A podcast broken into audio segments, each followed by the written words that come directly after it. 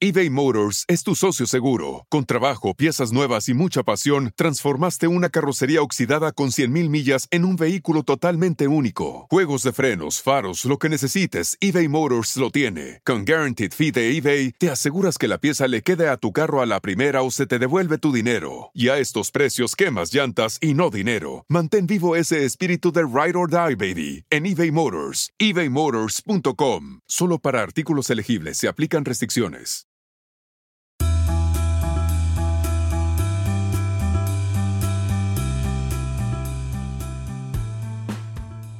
¿Alguna vez se han preguntado qué es lo que piensa uno de los principales periodistas de emprendedores en Iberoamérica? Pues hoy tenemos un súper invitado, tenemos a José Caparroso que trabaja en Forbes, actualmente está viviendo en Bogotá y ha entrevistado a las principales personalidades dentro del mundo de emprendimiento en Iberoamérica. Estamos hablando del fundador de Nubank, del fundador de Rappi, del fundador de Netflix, por ejemplo, en una etapa anterior que trabajó en Estados Unidos. Así que la entrevista de hoy, el episodio de hoy va a estar buenísimo. Prepárense. Hola amigos, ¿cómo están? Bienvenidos a un nuevo episodio de Invertir Joven. Mi nombre es Cristian Ganens y les doy la bienvenida. Este podcast tiene como objetivo principal darte las mejores herramientas y los mejores tips para que aprendas a manejar tu dinero. Aquí creemos en la importancia de la educación financiera como medio para alcanzar tus metas y tus sueños. Recuerda que en este programa siempre hablamos de inversiones, finanzas personales y emprendimiento. La frase de este podcast es el dinero es un excelente esclavo, pero un pésimo amo. Aquí van a aprender a hacer que el dinero trabaje para ti, para que tú puedas tener más tiempo y energía en hacer las cosas que realmente te gustan y te apasionan. Hola José, ¿cómo estás? Bienvenido a un nuevo episodio de Invertir Joven. Estamos muy felices, muy emocionados de tenerte aquí. ¿Qué tal? ¿En qué parte del mundo estás? Hola Cris, un gusto saludarte y a toda tu audiencia. En estos momentos estoy en Bogotá, Colombia. Acá vivo, yo viajo bastante, pero este es mi centro de operaciones. Qué, chévere. Bueno, nosotros nos conocimos hace ya unas semanas en, en Madrid, que tú venías a, recibir un premio, de hecho, que, te estaban dando. Cuéntanos un poco de eso, cuéntanos el premio que recibiste eh, y luego ya te vamos preguntas. Sí, Cris, estuve en Madrid recibiendo el Premio Iberoamericano de Periodismo Económico es un galardón que le entregan a periodistas económicos de Iberoamérica en Madrid por parte de la IE University o IE University como la conozcan, junto a la CAF, que como sabes es el Banco de Desarrollo de América Latina y algunas compañías privadas como la aerolínea Iberia, entre otros. Bueno, felicitaciones por eso. Yo te lo dije hace un tiempo, pero te lo digo por aquí también. Felicitaciones por el premio. Y cuéntanos un poco cómo, cómo empezó esta carrera dentro del periodismo y específicamente en el sector de tecnología, de emprendimiento, que creo que es lo que más has desarrollado durante los últimos años. Cuéntanos un poco de ti. La historia es que yo empecé a muy corta edad, de joven. Yo soy de una ciudad en el norte de Colombia que se llama Barranquilla, en el Caribe colombiano. Y ahí yo hacía parte de un programa de radio y también escribía en el periódico local los domingos escribía temas muy light, por decirlo así, pero era un niño, un adolescente que hablaba sobre temas como música, ciencia, entre otros que eran de interés como para las audiencias jóvenes. Luego, cuando estaba en la universidad, yo seguí escribiendo en el periódico y cuando me iba a graduar, pues fui admitido en una escuela que tiene el periódico más grande de Colombia que se llama El Tiempo. Y ahí entré como practicante a la sección de tecnología. En ese momento cubrir tecnología era solo cubrir Big Tech o cubrir devices, es decir, las más grandes compañías de tecnología o dispositivos. Por ejemplo, se le da mucha prioridad a cubrir, a Google, a Facebook, a Huawei, a Samsung, a Apple, pero no se hablaba de startups. No era, no, no era prioritario cubrir empresas emergentes de base tecnológica. Creo que no se tomaba muy en serio para esa época. Yo me fui a CNN en los Estados Unidos, en Atlanta, y ahí tuve la oportunidad de, estar en varios programas y uno de ellos era de tecnología y yo veía que sí hablaban de compañías que aunque tenían poco tiempo en el mercado, estaban dando mucho de qué hablar, ya sea por sus innovaciones, porque tenían respaldo de muchos inversionistas o porque estaban cambiando la vida de muchas personas. Yo volví a Colombia, a otro grupo que se llama, un grupo editorial que se llama Semana, y ahí tenían una marca de negocios que se llamaba Dinero. Y ahí yo empecé a proponer que quería cubrir startups, eh, empresas emergentes de base tecnológica, porque si bien las empresas grandes eran importantes, había, había algo que estaba pasando con estas empresas nuevas, innovadoras, que estaban irrumpiendo en sus sectores y que estaban cambiando de alguna manera algunos sectores en la economía. De ahí empezó mi pasión por las startups y empezamos a entrevistar a emprendedores y a darles el mismo trato que se le daba a los grandes empresarios. Al tiempo yo también entrevistaba a CEOs de grandes compañías. Por ejemplo, yo entrevisté al fundador de Netflix, Reed Hastings, al CEO de Microsoft, Satya Nadella, pero también le daba la misma importancia a los, a los emprendedores que estaban comenzando empresas. Y bueno, de ahí me llamó Forbes, eh, ahí es donde trabajo ahora, en Forbes Latam, especialmente en la operación de Forbes Colombia, pero también eh, trabajando mucho con Forbes México, Forbes Centroamérica, Forbes República Dominicana, Forbes Perú y Forbes Chile. Buenísimo. Y cuéntanos un poco acerca de estas experiencias entrevistando a, a los grandes CEOs, eh, como el que mencionabas de Netflix, versus las entrevistas a los CEOs o fundadores de ciertas startups que sé que has entrevistado en la TAM. Eh, cuéntanos alguna anécdota, ¿no? ¿Cuál ha sido una entrevista que, que, recuerdas mucho y, y, por qué? Una, por ejemplo, a los CEOs de, de, no sé, de las empresas que están en el S&P 500, de las 500 más grandes, y una de, de, las startups, ¿no? De la TAM. Quiero tomarte la entrevista que le hice al fundador de Netflix, Reed Hastings, porque yo estaba muy nervioso días antes. Obviamente me leí todos los libros o algunos libros que habían sobre la compañía, sobre su historia, y leí muchísimo sobre él. Y cuando llegué a esa entrevista me encontré con la persona más sencilla del mundo. O sea, una persona como tú y como yo dispuesta a hablar sin, muchas exigencias y muy abierto a responder todas las preguntas que se le hicieran. Esto es como una especie de humildad que no vemos muchas veces en, algunos emprendedores que ponen exigencias para hablar y que yo como periodista personalmente decido no entrevistar. Porque precisamente de eso se trata la labor periodística. Es preguntar lo bueno, pero también es preguntar lo malo. Eso me impactó muchísimo, la sencillez del hombre y respondió perfectamente. Eh, desde ese momento ya nosotros estábamos preguntándole sobre el surgimiento que iban teniendo algunos competidores como Amazon Prime Video, entre, entre otras situaciones que estaba viviendo o experimentando la empresa. Ahora te quiero hablar de una empresa que ha marcado mi carrera como periodista económico y se llama Nubank. Algunos habrán escuchado de Nubank. Nubank opera en Brasil, en México y en Colombia es una de las fintech más grandes del mundo.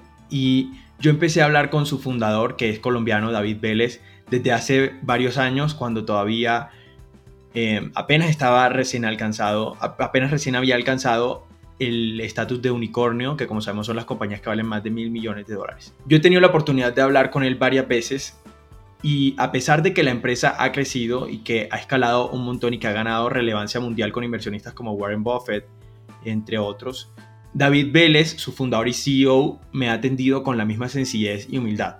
La última vez que lo entrevisté me ofreció servirme un café y resulta que él, eh, para quienes no lo saben, hoy tiene el estatus de multimillonario o de billionaire en inglés. Tiene una fortuna de más de mil millones de dólares que Forbes calcula por ahí entre 5 mil, eh, como saben esto cambia todos los días, pero rondea los 5 mil, eh, perdón, rondea los 10 mil millones de dólares, entre 8 mil y 10 mil millones de dólares. Entonces a mí sí me impacta como una persona que ha escalado tanto sigue teniendo esa humildad y esa sencillez para hablar con otras personas, eh, para abordar los problemas o, las situaciones difíciles. Eh, yo en varias ocasiones le pregunté sobre la salida bolsa que se venía y que todavía era privada y confidencial y a él no le incomodaban ese tipo de respuestas. Entonces yo creo que esas personas que responden con transparencia, que no tienen nada que ocultar, que, que abordan con sencillez las situaciones, eh, tienen un impacto significativo en, la vida de la gente, ¿no? Sí, totalmente. O sea, a mí me pasó algo parecido cuando, cuando yo tenía 19 años y yo fui a una conferencia con, con Warren Buffett, que en ese momento era el tercer hombre más rico del mundo. Eh, a mí lo que más me impactó fue justamente la sencillez que tenía. Yo en ese momento tenía 19 y pensaba que todos los millonarios eran, eran distintos, eran como súper creídos o eh, con carros de lujo, etc. Y vi a Warren Buffett y fue como totalmente opuesto. Entonces es un momento que, definitivamente cambia, cambia la vida. Chris, pero, pero te voy a comentar algo. No, no es que yo quiera generalizar, pero algo que me ha pasado, yo he entrevistado en mi carrera por ahí unos 8 billionaires, o sea, personas con fortunas de más de, más de mil millones de dólares, y con todas me he topado la misma sencillez. En cambio, a veces, no sé si te pasa, a veces uno, uno tiene personas cercanas que viven con, con unas complejidades para poder tratar bien a las otras personas. Entonces, eso me impacta muchísimo. Obviamente, habrá billionaires que, que, tratan mal a las otras personas, habrá billionaires amargados, que son malas personas, pero lo que me he topado ha sido esto que te he contado. Sí, total. No, sí, sí me ha pasado totalmente. O sea, yo conozco personas que, que, que, ni siquiera son, son millionaires y están en una, en una situación, a ver, que, es, es, difícil llevarse, llevarse con ellos por, por ciertas cosas que, que, piensan, ¿no? Pero al final sí me ha pasado que las personas que, con las que he entrevistado, con las que he conversado, que son multimillonarios o, o llegan a ser billionaires, han sido súper sencillas con, conmigo. Bueno, entonces yo lo que quería preguntarte, José, es ¿qué, qué anécdota, aparte de la que contaste con, con el fundador de, de, Netflix, recuerdas, por ejemplo, en tus primeros años, tal vez en, en CNN, y cómo es que has ido desarrollando esta habilidad para tener mejores entrevistas a lo largo de los últimos años? Yo recuerdo con muchísimo, con muchísimo cariño esa época que estuve en los Estados Unidos, específicamente en Atlanta, porque uno empezando de joven y que lo dejen sentarse al lado de personas muy reconocidas, que llevan mucho tiempo trabajando en la industria y que te permitan aprender de ellos, es, es una gran experiencia inolvidable. Yo te quiero contar una anécdota que me pasó yo cubriendo tecnología, estaba empezando. Cuando yo volví a, semana, me fui una vez a una conferencia, la conferencia anual de Oracle, que se llama Oracle Open World en San Francisco y yo no entendía mucho la compañía. Como sabes, esta es una compañía empresarial. Pero yo empecé a escuchar lo que preguntaban los otros periodistas de los Estados Unidos, lo que preguntaban periodistas de Europa y empecé a entender así un poquito la compañía, como que tuve una receptividad para, para poder aprender qué era lo que hacían ellos. Yo después vi qué historias habían publicado ellos para guiarme de, de qué tipo de historia podía hacer yo. Mira, yo aprendí tanto de esa compañía que un tiempo después me dejaron eh, sentarme a entrevistar a su CEO, Mark Hort. Lamentablemente, eso, eh, eh, él que fue un gran directivo en la industria tecnológica falleció. Entonces, como que son esas cosas que uno dice, uno debe ser como una esponja y estar dispuesto a absorber conocimiento. Uno no se las sabe todas. Entonces yo creo que eso es la parte más esencial de este oficio. Total. Y a mí me parece que es toda una habilidad saber hacer entrevistas. Entonces, a las personas que te escuchan y que están por ahí, pueden ser periodistas, personas que están empezando su podcast o personas que por algún motivo tienen que hacer una entrevista, ¿qué consejo le podrías dar eh, a esas personas que quieren comenzar a hacer entrevistas? Yo creo que lo esencial es estar suficientemente informado sobre la persona con la que uno se va a sentar. Hay un término que se llama rapport que básicamente significa poder encontrar una conexión con la persona con la que uno está hablando. Entonces uno debería, antes de sentarse con otra persona, a menos que sea un formato de sentarse con desconocidos o algo así, pero por respeto a la otra persona con la que uno se va a sentar a hablar, pues uno debería investigar un poquito de quién es esa persona, qué ha hecho, qué le gusta, qué no le gusta, para poder tener una conversación amena y sobre todo respetuosa e informada.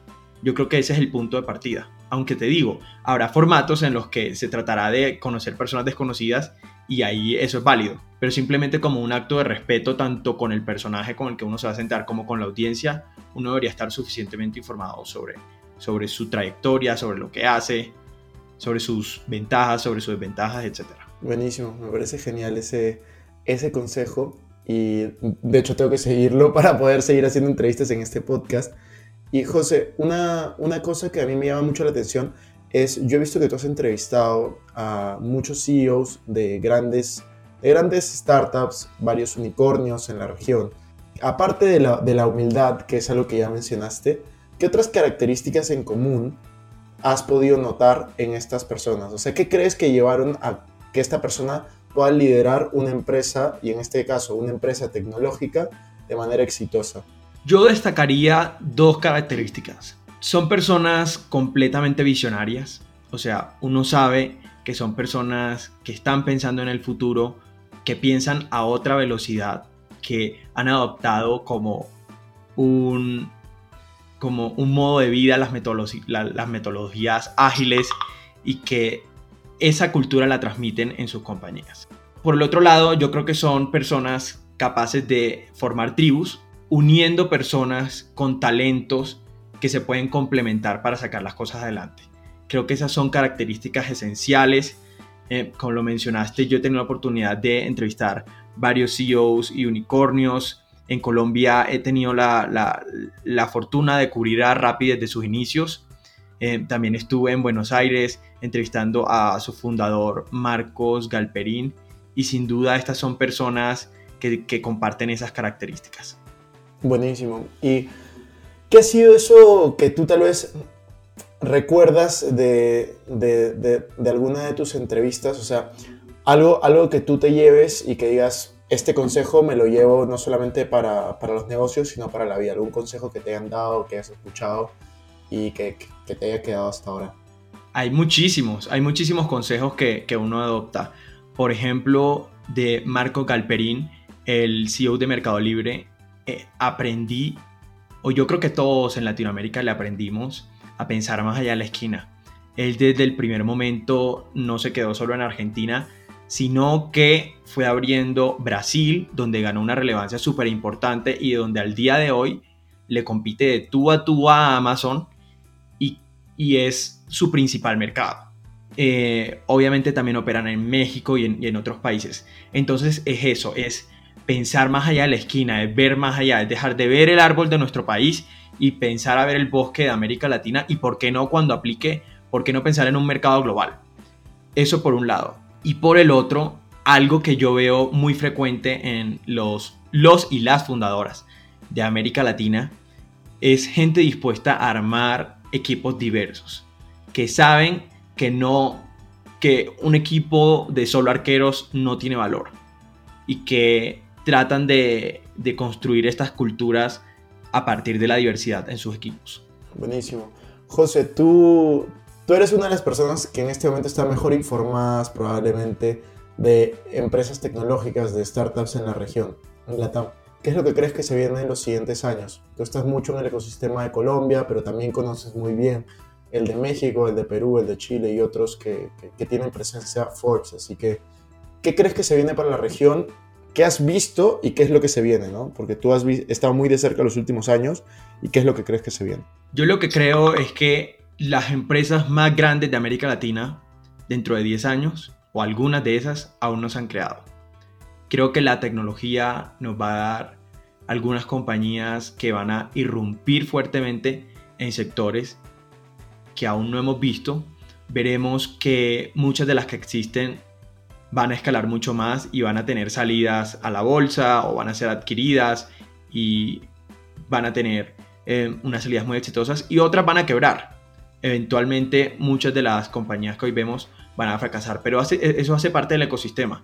Pero lo que no hay duda es que la disrupción llegó para quedarse en América Latina, que hay gente en todos nuestros países eh, dispuesta a transformar los sectores, a generar fuertes cambios. Y yo diría que no solo en América Latina, es algo que también estamos viendo eh, por parte de latinos en Estados Unidos que han adoptado la cultura de Silicon Valley y por supuesto en España, eh, donde eh, están muy conectados con lo que está pasando en el resto de Europa.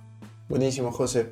José, vamos a ir con cinco preguntas que son como preguntas, preguntas rápidas para conocerte un poco más y también para que le quede aprendizajes cortos a las personas que nos escuchan.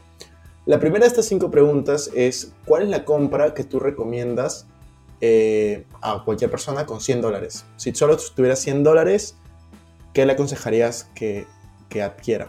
Yo trato de no hacer recomendaciones de inversiones, así que lo que recomendaría en primer lugar, comprar libros que les ayuden a aprender cómo invertir su dinero. Em, y libros que los ayuden a crecer en, los aspectos que quieran crecer.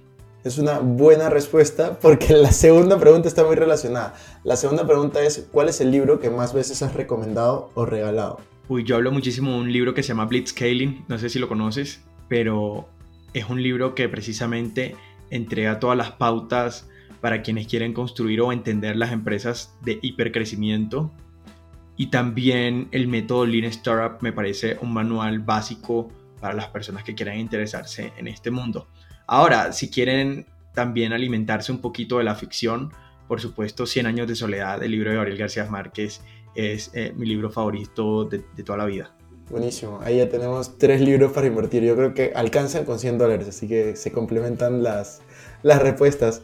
Este, la, tercera, la tercera pregunta es, dinos una frase que te guste mucho. Uy, una frase que me guste mucho.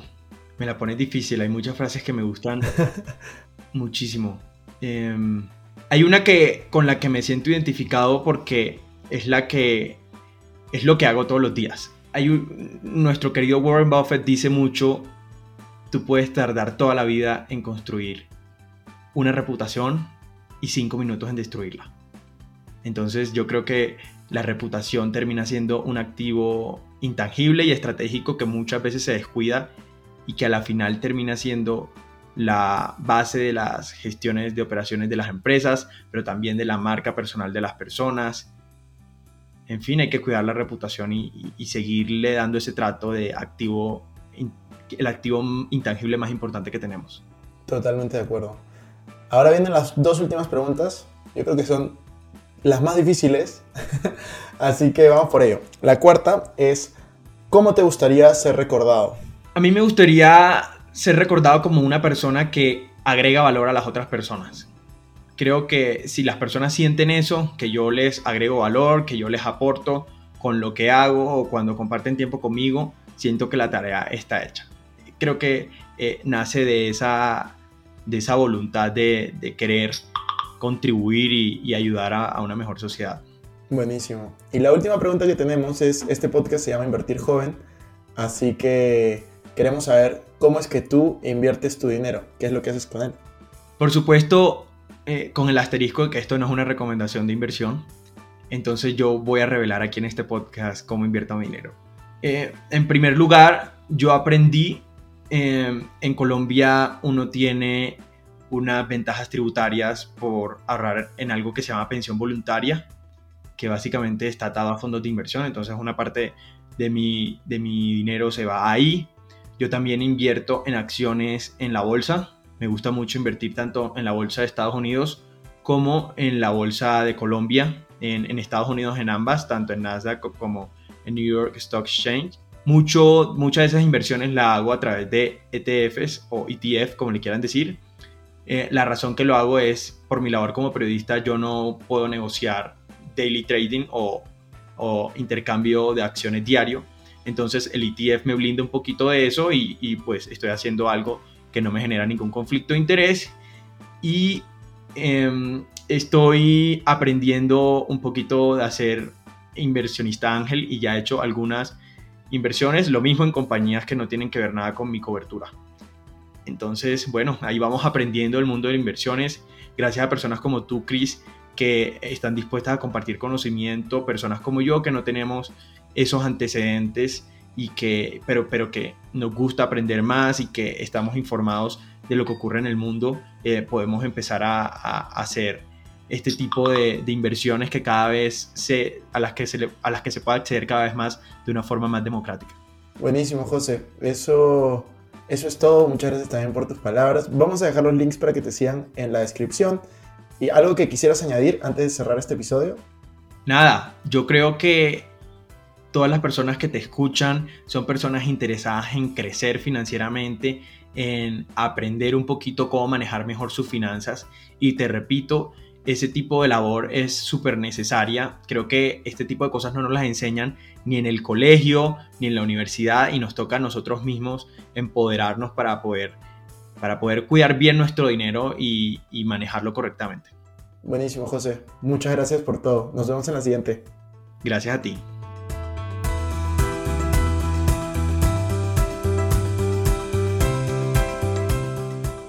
Bueno amigos, eso fue todo por este episodio. No me quiero ir sin antes invitarte a que te suscribas a mi canal de YouTube. Me puedes encontrar como Cristian Arens, también a que me sigas en Instagram como Arens Cristian y que te unas a todos nuestros grupos gratuitos que los links van a estar en la descripción. No te olvides también visitar nuestra página web, invertirjoven.com, donde van a encontrar artículos de finanzas personales, inversiones y emprendimiento. Si nos estás escuchando desde Spotify, no olvides ponerle follow para no perderte ningún episodio. Y si estás en iTunes, ponle 5 estrellas y deja tu comentario. Sería genial también que puedas compartir este episodio para ayudar a más personas. Por favor. Gracias por estar aquí, conmigo hasta la próxima semana y recuerda que la frase de este programa es el dinero es un excelente esclavo pero un pésimo amo. Hasta la próxima.